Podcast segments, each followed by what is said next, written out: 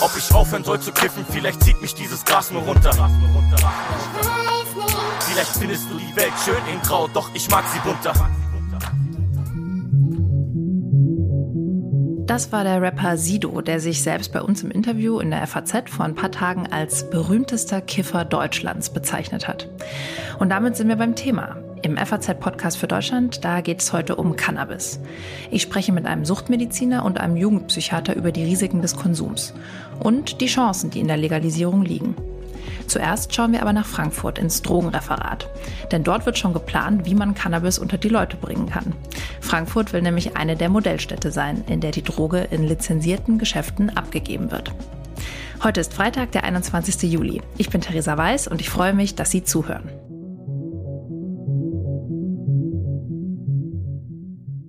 Bisherige Cannabis-Kontrollpolitik gescheitert ist. Die Beschaffungskriminalität und die Verstöße gegen das Betäubungsmittelgesetz haben in der Vor-Corona-Zeit stetig zugenommen. Äh, wir schaffen kein Problem, sondern wir versuchen ein Problem zu lösen. Und ähm, wir wissen auch, dass wir mit der alleinigen Verschärfung des Strafrechts nicht weiterkommen. Ja, das hat Gesundheitsminister Karl Lauterbach gesagt, als er seinen Plan für ein neues Cannabisgesetz vor ein paar Monaten vorgestellt hat. Seine Argumentation, die geht so. Etwa viereinhalb Millionen Deutsche konsumieren schon Cannabis und kaufen es illegal unverunreinigt auf dem Schwarzmarkt. Eine geordnete Abgabe als Genussmittel für Erwachsene würde also einer gesellschaftlichen Realität begegnen, die Gesundheit der Konsumenten schützen und außerdem den Strafverfolgungsapparat entlasten. Der Plan sieht zwei Säulen vor. Zunächst dürfen sich sogenannte Social Clubs gründen, in denen bis zu 500 Menschen gemeinsam Gras anbauen, für den eigenen Konsum der Mitglieder ohne Gewinnabsichten. Zusätzlich soll Cannabis in einigen Modellstädten in lizenzierten Geschäften verkauft werden. Wie genau die rechtlichen Rahmenbedingungen dafür sind, das steht noch nicht fest. Aber ich habe trotzdem schon mal bei jemandem nachgefragt, der in den Startlöchern steht. Arthur Schröers leitet das Drogenreferat der Stadt Frankfurt. Er ist also für die konkrete Umsetzung der Drogenpolitik verantwortlich, die hier in Frankfurt sowieso liberaler ist als etwa in Bayern, Stichwort Frankfurter Weg. Ich habe Schröers im Drogenreferat besucht und gefragt, warum die Stadt auch bei der Cannabis-Legalisierung vorn mit dabei sein will. Warum sie Modellstadt werden will. Ja, die ähm, regulierte Abgabe von Cannabis an Erwachsene hat das Potenzial, Verbraucherinnen und Verbraucher zu schützen, die Justiz zu entlasten und den illegalen Drogenhandel einzuschränken. Und ähm, es ist natürlich auch klar, dass mit dem Eigenanbau, was ja die erste Phase des Projektes ist, hier erste Schritte in die richtige Richtung unternommen werden, um Konsumierende zu erreichen. Aber es ist natürlich auch klar, dass äh, nicht alle Konsumierenden jetzt in diese Eigenanbau-Variante oder in diesen Club einsteigen werden. Von daher müssen wir weiterdenken, dass auch für andere die Zugangsschwellen geringer werden und deshalb ist ja äh, das Modellprojekt auch angedacht, auszuprobieren, wie es in Vergabestellen dann abgegeben werden kann. Das ist für uns eben wichtig, dass in diesen lizenzierten Verkaufsstellen eben auch dadurch möglich wird, verunreinigtes Cannabis äh, auszuschließen. Und es ist auch wichtig, hier den Jugendschutz einzuhalten. Zuletzt ist es natürlich auch äh, Bestandteil des Frankfurter Koalitionsvertrags, Drug-Checking einzuführen. Wie ist denn der Stand der Dinge? Also wo steht Frankfurt gerade? Sind die Clubs schon gegründet? Sind die Geschäfte schon ausgesucht? Nein, es gibt natürlich viele Anfragen ja, von Menschen, die ähm, Vereine gründen wollen, die äh, Clubs gründen wollen. Es gibt Leute aus dem Bereich der, des äh, Vertriebs, die äh, da einsteigen wollen. Wir sind also in zahlreichen Gesprächen, äh, sowohl mit denen, die die Clubs aufziehen wollen, aber natürlich auch mit den Fachleuten, die für Jugendschutz und für Präventionsmaßnahmen stehen. Wir müssen jetzt äh, vor allen Dingen den Dialog weiter fortsetzen. Wir haben ja eine Umfrage gemacht, auch zum Thema Cannabis, eine Bevölkerungsumfrage, äh, wo leider ein äh, Manipulationsversuch der ähm, Ergebnisse stattgefunden hat. Ähm, aber das dient auch dazu, die Bevölkerung mitzunehmen, ihre Einstellungen, ihre, ihren Informationsbedarf abzufragen. Und ähm, wir haben Cannabis-Gespräche, wo, wo wir auch in direkten Kontakt mit der Bevölkerung gehen. Okay, das ist zum Beispiel ein Schritt, den Sie unternehmen, genauso wie die äh, Gespräche, um die Bürger mitzunehmen.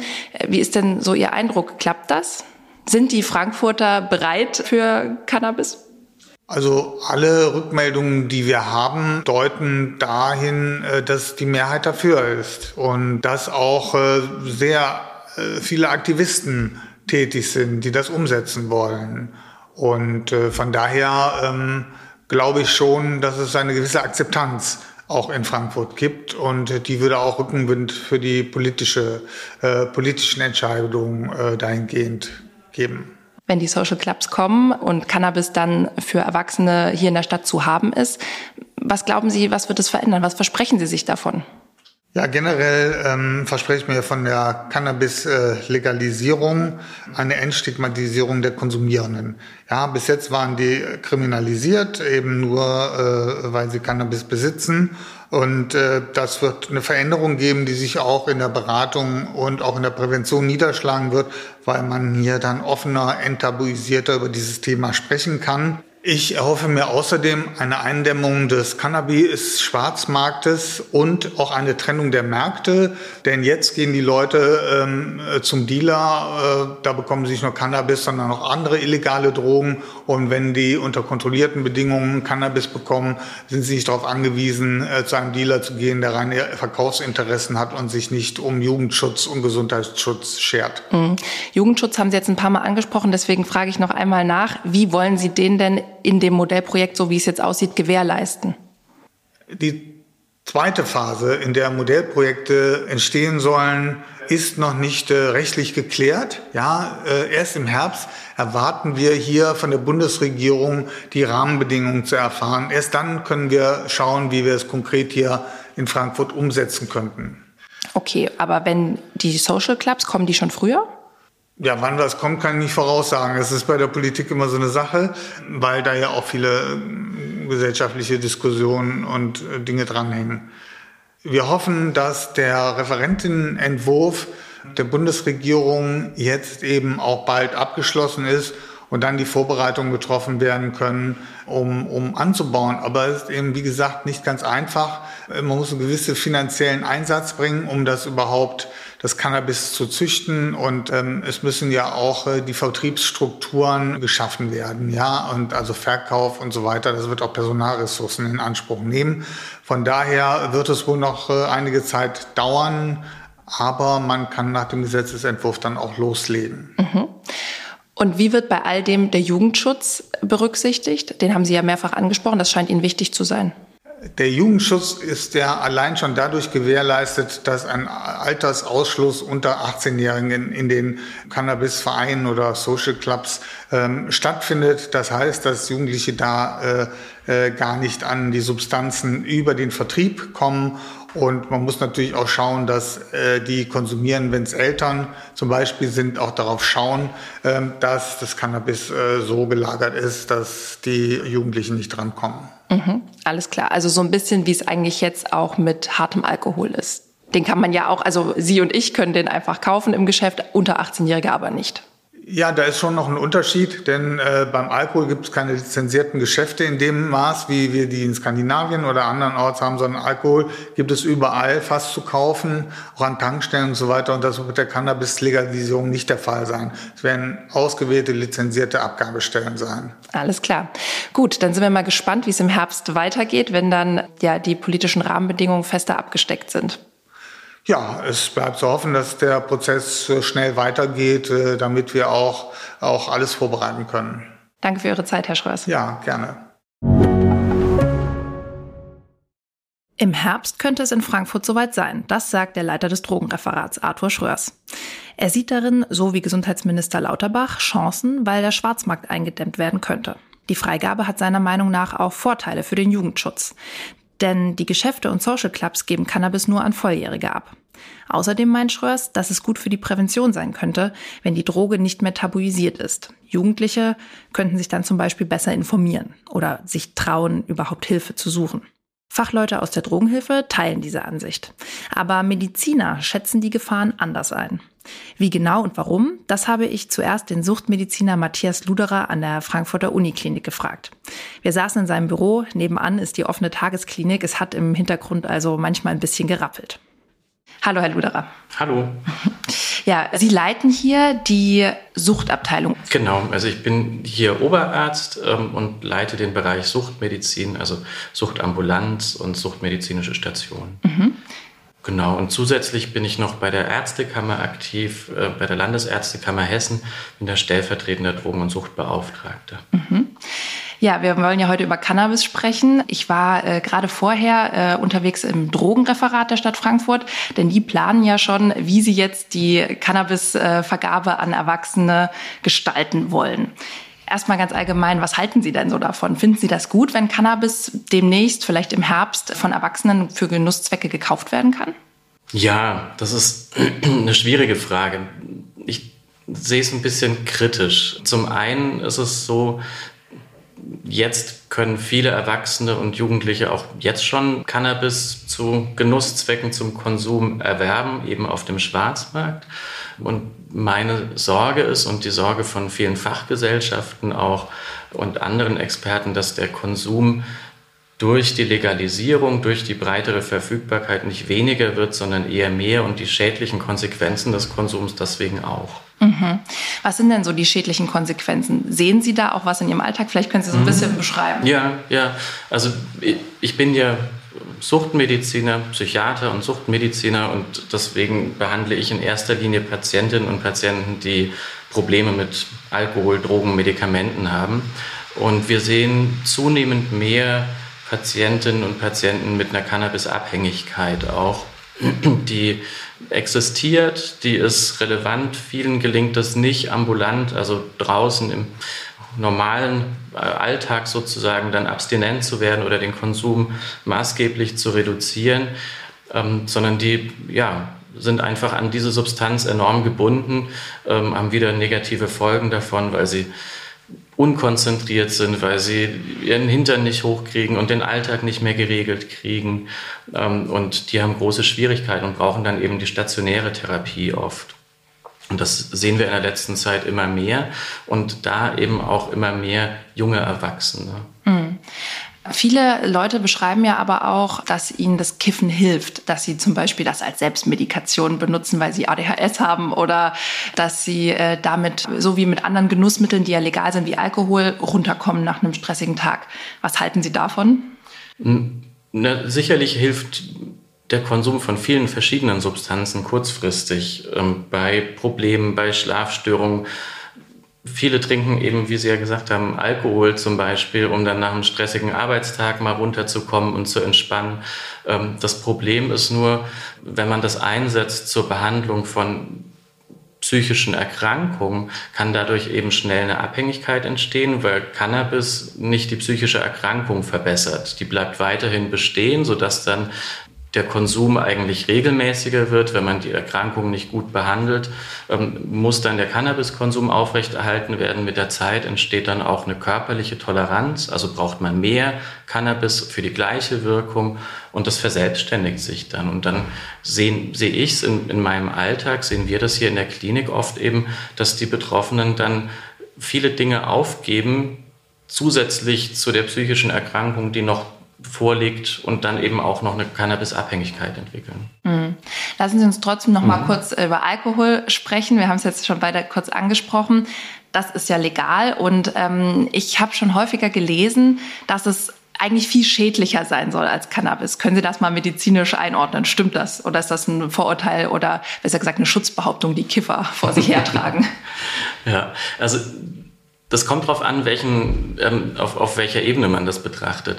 So gesamtgesellschaftlich ist es so, dass Tabak und Alkohol momentan deutlich mehr Schaden anrichten als Cannabis, einfach auch weil sie ja so breit verfügbar sind. Man muss nicht alkoholabhängig sein, um durch Alkohol zu sterben oder Schaden zu erleiden. Brustkrebs wird zum Beispiel durch Alkohol verursacht, ähm, großer Anteil an Brustkrebserkrankungen, aber auch viele andere Erkrankungen, Herzerkrankungen zum Beispiel, sind auf Alkoholkonsum zurückzuführen, Lebererkrankungen natürlich auch. Und das ist gesamtgesellschaftlich ein Riesenproblem. Auch die Gewalt, die unter Alkoholeinfluss stattfindet, ist ein Riesenproblem. Und da ist es schon so, dass, dass Alkohol ein stärkeren körperlichen Schaden verursacht, gesamtgesellschaftlich und in den meisten Fällen individuell auch. Aber das, wenn man den Einzelfall betrachtet, dann kann Cannabis auch ein einmaliger oder seltener Konsum kann verheerende Folgen haben und Alkoholkonsum kann auch verheerende Folgen haben. Wer alkoholisiert vom Fahrrad stürzt ähm, und sich eine schwere Schädelhirnverletzung zuzieht, der hat ein Riesenproblem, auch wenn es gar nicht so gar nicht so viel Alkohol war. Und wer durch Cannabiskonsum eine Psychose entwickelt, ähm, der hat auch ein Riesenproblem, ähm, auch wenn es vielleicht nur der, der erste Joint im Leben war mit mhm. 15, 16. Kann das denn wirklich passieren? Also vom ersten Joint mit 15, 16, dass man da so schlimme äh, Folgen davon trägt wie eben eine Psychose? Mhm. Also Cannabis selbst kann Psychosen verursachen. Dann kann, wenn, die, wenn Cannabis diese Psychose verursacht, ähm, dann ist es meist auf die Zeit begrenzt, die Cannabis sozusagen im Körper wirkt. Also ein paar Tage, vielleicht äh, ein, zwei Wochen und dann klingt es auch wieder ab. Cannabis kann aber eine Veranlagung zu einer Psychose ähm, sozusagen verstärken und das Risiko für das Auftreten einer Psychose erhöhen und das Risiko für ein sehr frühes Auftreten der Psychose erhöhen, was wiederum ein schlechter prognostischer Marker ist. Je früher jemand eine Psychose entwickelt, desto eher wird die Psychose auch ähm, chronisch und andauernd, desto schwieriger ist es, die zu behandeln. Und ja, wer halt eben wenig Ressourcen hat, auch was zum Beispiel abgeschlossene Schulbildung betrifft, ähm, also Schulabschluss oder Ausbildung, ähm, der hat dann eben auch Probleme, wenn er dann, wenn die Psychose wieder besser ist, weil er dann erst die, die Ausbildung nachholen muss. Hm. Reden wir nochmal über ähm, eine spezielle Gruppe, nämlich die stark konsumierenden mhm. und äh, vielleicht auch von anderen Substanzen abhängigen Menschen. Da haben Sie ja bestimmt auch einige hier als mhm. ähm, ja, Patienten, Patientinnen.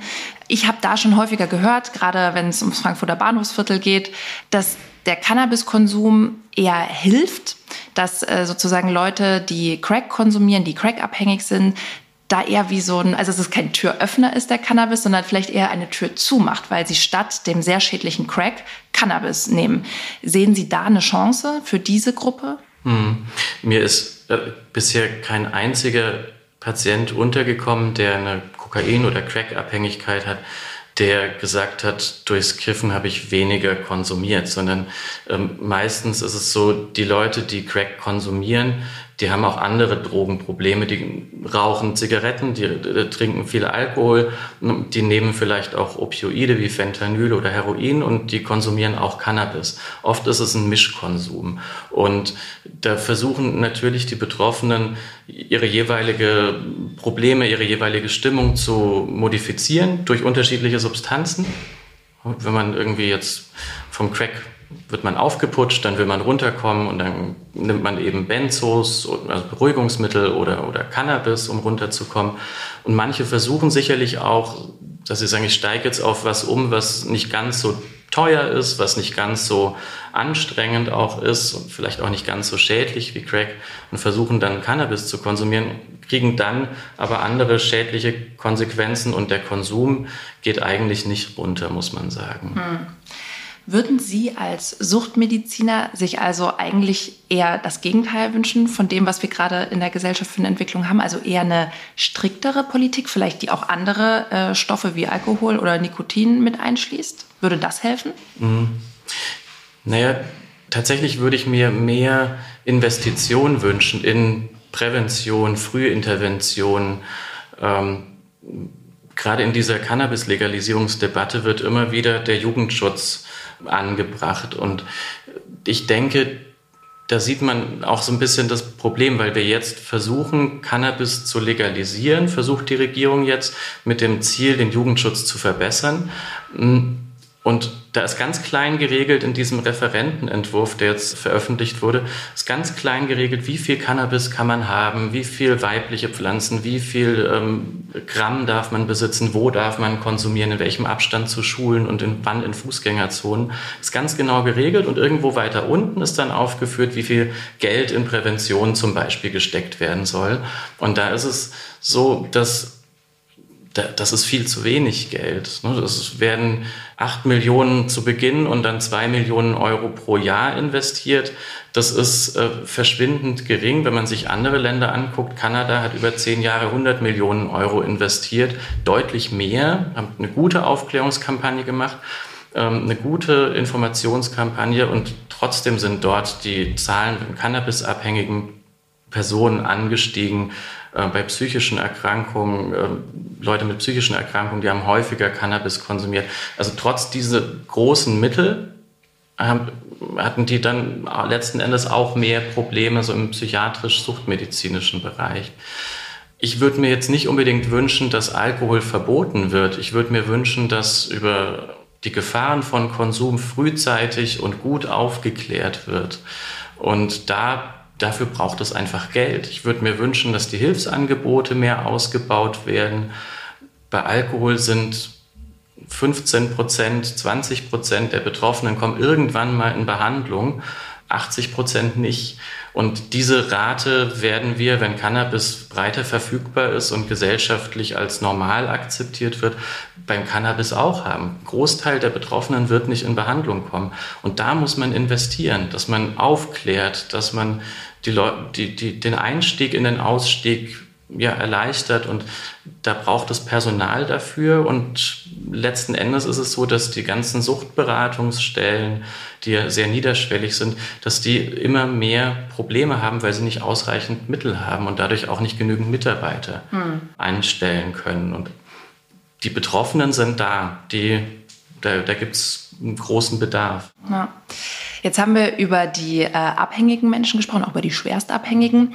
Was ist denn mit der Gruppe, von der auch viele glauben, dass es fast die größte ist, die mal so gelegentlich einen Joint rauchen wollen und aus der man äh, sehr Positives hört, wenn das jetzt legalisiert wird, weil sie dadurch ja entkriminalisiert werden. Gibt es diese Leute aus medizinischer Sicht oder ist es Blödsinn? Ist man abhängig, wenn man Cannabis konsumiert? Natürlich gibt es Gelegenheitskonsumenten. Das gibt es bei fast allen Substanzen. Das gibt es bei allen Substanzen, nicht fast, sondern es gibt es bei allen Substanzen, dass jemand nur mal probiert und dann vielleicht auch mal eine lange Pause einlegt. Ähm, es gibt unterschiedliche Substanzen, die ziehen vielleicht mehr ähm, und machen eine, eine, schneller eine Abhängigkeit wie Heroin, aber das hat auch ein bisschen mit dem Ruf der Droge zu tun. Wer Heroin nimmt, der ähm, ist schon sehr unzufrieden mit seinem Leben oder hat einen hohen Leidensdruck. Natürlich gibt es Gelegenheitskonsumenten. Es ist ja letzten Endes wie beim, beim Alkohol ja auch. Es gibt Gelegenheitskonsumenten und die können sich trotzdem auch gesundheitlich schädigen. Und beim Alkohol würde ich mir wünschen, dass die Preise, die Steuern angehoben werden würden, dass es ähm, ja, mehr Kontrollen gibt bei Alkohol am Steuer zum Beispiel. Und das muss man eben bei Cannabis auch mit berücksichtigen. Letzten Endes ist es zum Glück nicht eine psychiatrische Entscheidung, sondern eine gesellschaftlich-politische Entscheidung. Und da geht es immer darum abzuwägen, so was ist die Freiheit von vielen wert im Vergleich ähm, zur Sicherheit oder Gesundheit von wenigen. Das betrifft so Sachen wie Klimaschutz oder betrifft so Sachen wie Tempolimit zum Beispiel auch. Ne? Ist es in Ordnung, mit 250 über die Autobahn äh, zu heizen? Das gibt einigen was. Viele können damit gut umgehen. Auf der anderen Seite gibt es eben das Klimaproblem und das ähm, Problem mit schweren Autounfällen. Da muss man immer entscheiden, äh, was, wo muss sich der Einzelne einschränken, damit möglichst vielen Leuten geholfen ist und was akzeptieren wir so als individuelle Freiheit und nehmen dafür negative Folgen auch in Kauf. Und das ist, denke ich, bei dieser Debatte auch wichtig.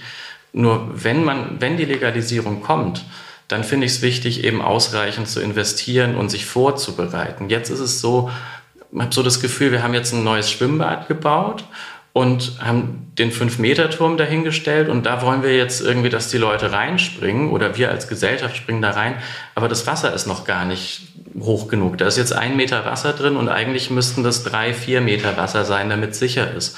Und das müsste zuerst ausgebaut werden, wenn man den Jugendschutz und den Gesundheitsschutz insgesamt ernst nimmt. Hm. Ich habe noch eine abschließende gesellschaftspolitische Frage an Sie. Und zwar durchaus von Ihrem persönlichen beruflichen Hintergrund, mit all dem, was Sie in Ihrer Karriere so gesehen haben. Haben wir ein Recht auf Rausch? das ist so ein Schlagwort. Letzten Endes, der Konsum ist nicht illegal. Der Konsum von allen möglichen Substanzen ist nicht illegal. Und die Gesellschaft nimmt sich dieses Recht auf Rausch. Es wird dogmatisch teilweise verteidigt, ähm, je nach Substanz. Aber ich glaube, das ist nicht zielführend. Ich als Suchtmediziner akzeptiere das natürlich, dass meine ähm, Patientinnen und Patienten konsumieren. Und ich möchte sie dabei unterstützen, zunächst mal einen möglichst wenig gesundheitsgefährdenden Konsum zu erreichen und vielleicht auch eine äh, zufriedene Abstinenz. Wenn der Einzelne sich dafür entscheidet, zu, einen exzessiven Konsum zu haben und sagt, ja, damit fahre ich gut und wenn mein Leben kürzer ist, dann ist es halt so, dann akzeptiere ich das auch. Wenn es legal wäre, würden Sie auch mal kiffen? Hm. Ich glaube, der Druck, der soziale Druck würde steigen. Es ist jetzt für mich schon schwierig, wenn ich mich mit, mit Kolleginnen und Kollegen verabrede, wenn ich dann sage, nee, heute habe ich keine Lust, Alkohol zu trinken. Wieso? Was ist denn los? Ne? Warum trinkst du denn nicht?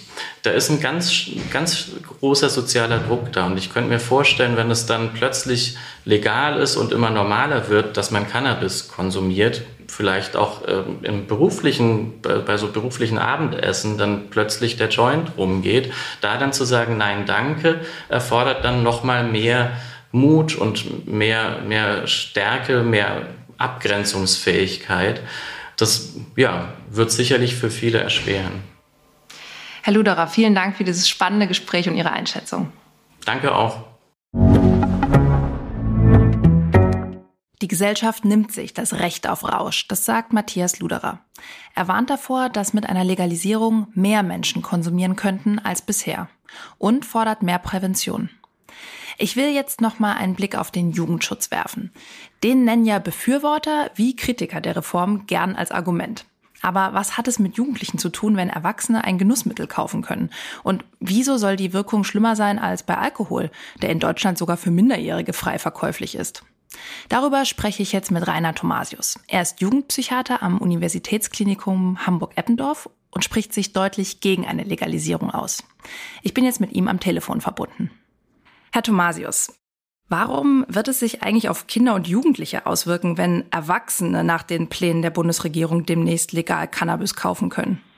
Nun, Frau Weiß, in Legalisierungsländern der USA, in Kanada zeigt sich, dass Legalisierung auf der einen Seite und Jugendschutz auf der anderen Seite nicht zusammenpassen, denn die von den älteren erworbenen Produkte werden an die Jugendlichen weitergegeben, so wie wir es in Deutschland bisher mit den Spirituosen erleben. Die 16-, 17-Jährigen sind fast immer auch mit den 21-, 22-Jährigen irgendwie zusammen befreundet und ähm, diese von der Politik gesetzte Grenze gibt es in der Realität tatsächlich nicht. Analysen aus den USA zeigen, dass insbesondere die regelmäßigen Konsumformen, also der tägliche oder fast tägliche Gebrauch mit der Legalisierung auch bei den Jugendlichen und jungen Erwachsenen sehr stark ansteigt und dass die Cannabis Use Disorders, also die ungünstigen Folgen des regelmäßigen Cannabisgebrauchs, auch bei Jugendlichen mit der Legalisierung stark ansteigen, nämlich um 25 Prozent. Mhm. Aber ehrlich gesagt ist es doch so, schon jetzt konsumieren Jugendliche Cannabis und Leute aus der Drogenhilfe, zum Beispiel in Frankfurt, sagen mir, auf jedem Schulhof kriegen die Kinder Cannabis, auch jetzt schon. Sie kriegen es, aber sie konsumieren in der Regel nicht äh, regelmäßig. Herr Lauterbach zeigt gerne Statistiken, in äh, denen die Lebenszeitprävalenzen oder auch die zwölf Monatsprävalenzen sowohl bei den jungen Erwachsenen wie auch bei den Jugendlichen äh, in der letzten Zeit angestiegen sind. Aber das interessiert uns Suchtmediziner nicht allzu sehr, ob im Leben überhaupt mal gekifft wurde oder in den letzten zwölf Monaten. Gefährlich gefährlich sind die regelmäßigen Konsumformen und die sind in Deutschland bei den Minderjährigen sehr stabil geblieben. In den letzten 30 Jahren auf dem ein bis zwei Prozent Niveau. Da haben wir überhaupt keine Steigerungen verzeichnen und das ist ein Erfolg der bisherigen Cannabispolitik in Deutschland, die nun konterkariert wird. Mhm. Und was glauben Sie, wie hoch könnte dieser Wert dann ansteigen, wenn die Legalisierung für Erwachsene kommt? Ja, die Daten aus den USA zeigen, dass die regelmäßigen Konsumquoten steigen um 30 Prozent. Und äh, bei den Jugendlichen? Auch bei den Jugendlichen, bei den College-Studierenden äh, sogar noch um 60 Prozent angestiegen sind. Ähm, all dieses droht jetzt hier mit der Legalisierung auch in Deutschland. Und das Fatale daran ist, dass diese regelmäßigen Konsummuster dann auch mit allen Konsequenzen des juvenilen Cannabisgebrauchs einhergehen. Das äh, sind die Abhängigkeitsentwicklungen, die Psychosen, die affektiven Störungen, die Angststörungen. Und damit wird mit der Legalisierung die Behandlungsbedürftigkeit einer sehr jungen Population getriggert werden. Und äh, deshalb sagen wir Kinder- und Jugendpsychiater und die Kinder- und Jugendmediziner mit der Legalisierung wird die psychische Gesundheit und auch die Entwicklungschancen einer jungen Generation stark gefährdet. Hm. Ja, da sind wir schon so ein bisschen beim Thema. Man hört ja häufig, dass eben gerade für das noch nicht voll entwickelte Gehirn Cannabis sehr schädlich sein kann. Können Sie das mal aus fachlicher, medizinischer Perspektive noch mal kurz beschreiben, was das macht, ja, wenn man regelmäßig Cannabis nimmt? Ja, ja, Sie sprechen hier die sogenannten epigenetischen Effekte an. Ähm, um es ein bisschen verständlich darzustellen. Das zentrale Nervensystem befindet sich bis zum 25. Lebensjahr in einem komplexen Umbauprozess, in dem die einzelnen Nervenfasern mit einer Schutzhülle gewissermaßen ummantelt werden und die Cannabinoide wirken auf das Chromosom 1 führen hier zu einer Hypermethylierung mit dem Effekt, dass diese Ummantelung der einzelnen Neurone behindert wird. Die Folge ist eine Ausdünnung im Bereich des zentralen Nervensystems, im Frontalhirn, in dem äh, gedacht wird, in dem die Emotionen kontrolliert werden, in einer Größenordnung von 25 bis 35 Prozent. So viel weniger Hirnmasse haben die regelmäßig konsumierenden Jugendlichen infolge des Cannabiskonsums. Da haben wir gute Evidenz. Das ist mit bildgebenden äh, Verfahren äh, sehr schön belegt und auf der anderen Seite eine äh, komplexe Datenfülle neuropsychologischer Studien, dass genau diese Jugendlichen ähm, Intelligenzverluste in einer Größenordnung von 8, 9 IQ Punkte durch den Cannabiskonsum aufweisen. Das ist für Gymnasiasten, die mit 130 äh, einsteigen und dann bei 120 landen, vielleicht kein großes Problem. Aber für die Jugendlichen aus schwachen Bildungskontexten, die mit 90 in den Konsum äh, üblicherweise hineingehen und mit 80 dann herauskommen, ist das Lernbehinderung. Und deshalb sagen wir, die Cannabis-Legalisierung ist auch ein höchst unsozialer Akt, weil gerade Jugendliche mit geringen Bildungschancen dadurch besonders betroffen sind. Mhm.